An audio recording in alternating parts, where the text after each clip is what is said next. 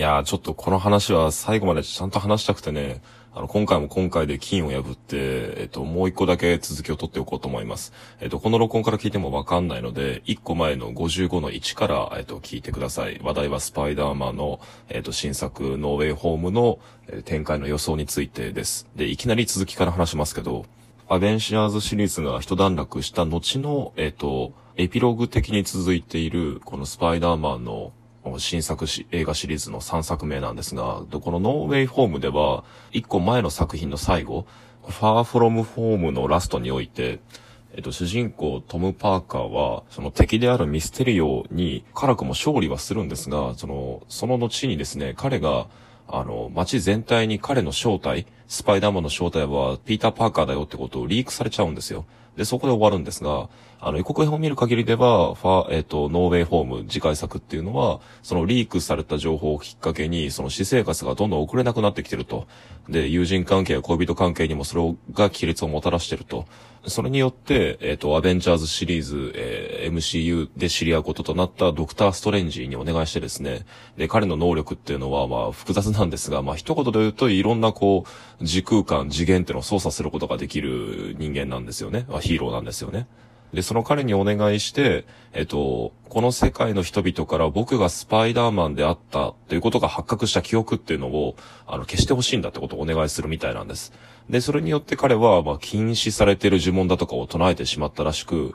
人々の記憶を操作するどころか、多元宇宙に広がる平行世界っていうのを繋げてしまうんですよね。で、それによって、えっと、あり得たかもしれない別の世界線のスパイダーマンの世界から、あの、いろんな人間がこっち側に、今作の主人公の、えー、ピーター・パーカーがいる世界に、えー、侵入してきてしまうと。で、やってきた、平行世界からの侵入者として描かれている、まあ、予告編で現れているのが、初代スパイダーマン2で敵役だったドクター・オクトパスなんですよね。で、まあ、この他にもどうやら、アメイジング・スパイダーマン、これ2代目のシリーズ化なんですが、そこのキャラ、敵キャラクターってのもどうやら登場するらしいっても予告編でわかるんだけれども、おそらく、あの、メインとして扱われて、そして、えー、主人公ピーター・パーカーとの進行を温めるっぽいのはこのドクター・オクトパスらしいんですよ。でね、このドクター・オクトパスっていう人選がこうめちゃくちゃいいんですよね。っていうのも、初代スパイダーマン、もうこれ確か2000年代4年5年とかなんじゃないかな。あ僕も公開当時見てたんですけど、このオクトパスってキャラクターはなかなか、こう、不運だ、不運というか、悲劇のキャラクターで、あの、主人公、ピーター・パーカーに、すごく尊敬されていた理論物理学者なんですよね。で、核融合のエネルギーを何か別の開発技術に転用できないかっていうことを研究していた開発者で、けれども彼はその実験のさなか、あの、事故を起こして妻を亡くしてしまうんですよ。えそして妻を亡くしたことによって、自身を見失い、まあまあ、それも彼が開発した技術に心を乗っ取られたりとかっていう、まあそういう一応設定の意味付けもあるんだけれども、大きく言って、やっぱ妻の、えっと、死をきっかけにして心を、が壊れてしまうと。で、それで悪になってしまうわけなんですけど、この初代スパイダーマン2でもですね、ピーター・パーカーは、あの、もうそもそも尊敬していた、えっ、と、学者であると。で、そして、えっと、妻を失う前、え彼の研究所に、えっと、取材と称して、えっと、見学しに行ってた時に、二人の食事に招かれたりだとかしていて、疑似的な親子関係みたいな、あの、友情を紡ぐんですよね。なので、ピーター・パーカーは、こう、なんとか彼に改心してもらいたい、人の心を取り戻してもらいたいと苦心するんだけれども、まあ、それは叶わなかったと。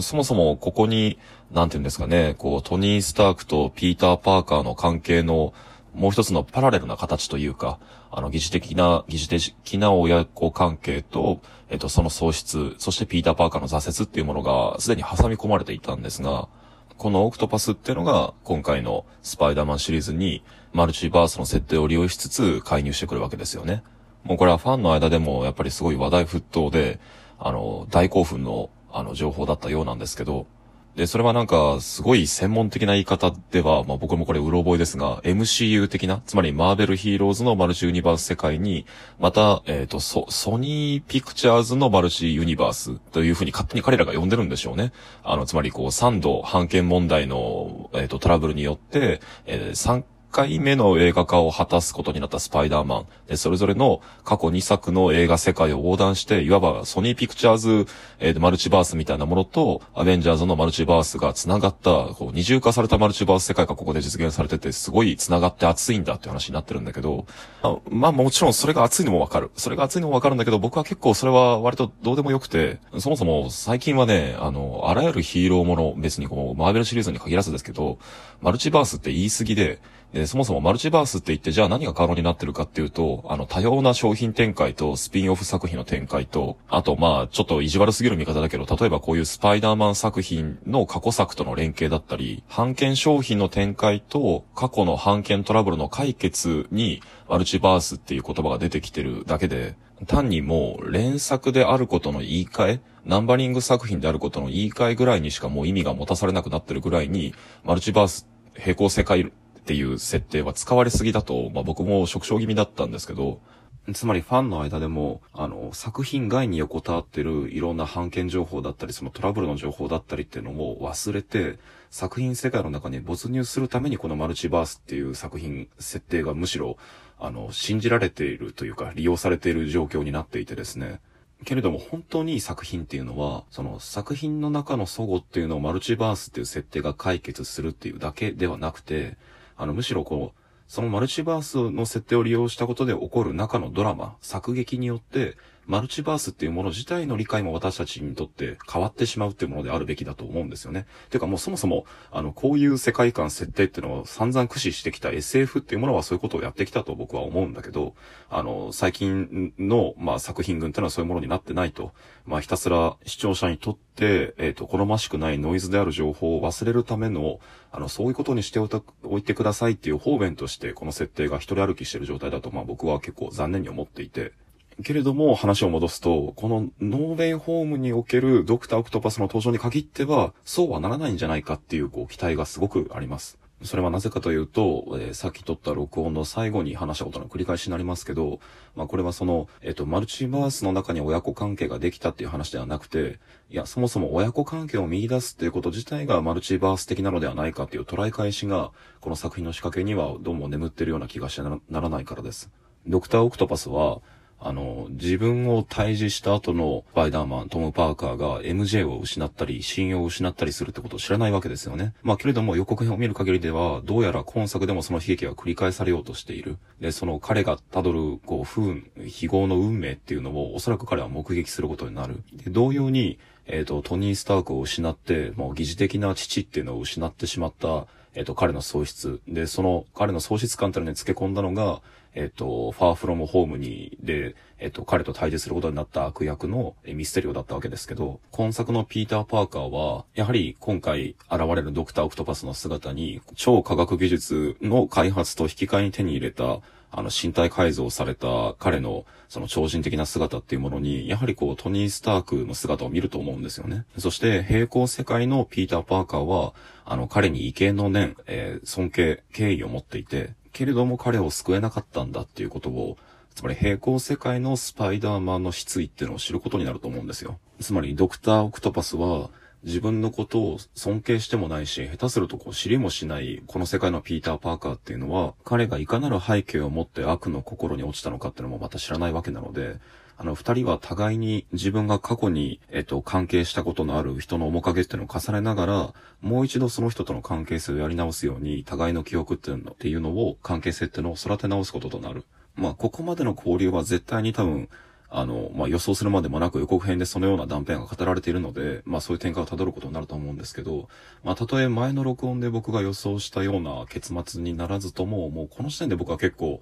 あの、素晴らしいと思うんですよね。こうなぜかというと、それは、トニー・スタークに見出した疑似的な親子関係とその喪失、で、それを取り戻すように、育まれるドクター・オクトパスという平行世界での、あの、悪の心に染まってしまった科学者との交流、えー、そしてドクター・オクトパスからの過去の世界線では、裏切ってしまった自分のことを尊敬してくれている学生との交流が、えっと、彼よりもまた、まあ、ちょっと年下になった、えっと、でも同じ名前を名乗り、同じヒーローを名乗っている青年との交流を温め直すことで、それぞれに一度見出された疑似的な親子関係っていうのが、まあ、二重化して、もう一度相対化して見直されることになると思うんですよ。えーそしてそれによって、特にピーター・パーカーの方ですけど、満たされないトニー・スタークへの無念っていうのを、一旦はドクター・オクトパスに、まあ、託し直して、新たな、こう、議場役的な依存関係を歩むとしても、その行い自体が、トニー・スタークとオクトパスの違いを認識した上で成り立っているので、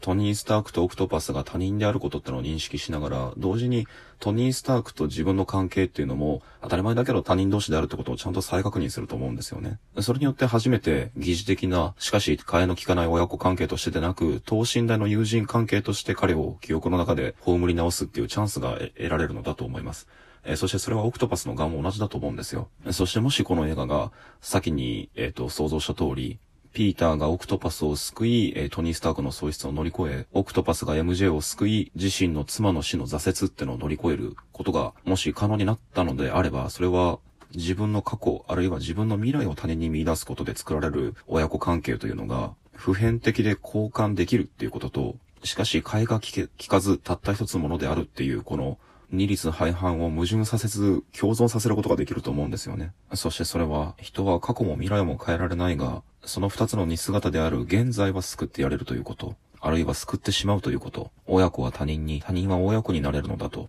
また明日。